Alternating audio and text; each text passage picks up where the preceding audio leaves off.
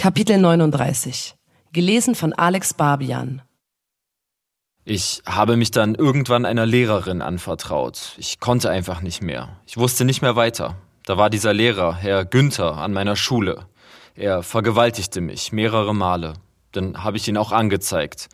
Herr Günther war total beliebt. Er streute daraufhin Gerüchte, dass ich in ihn verliebt sei und das deshalb machen würde.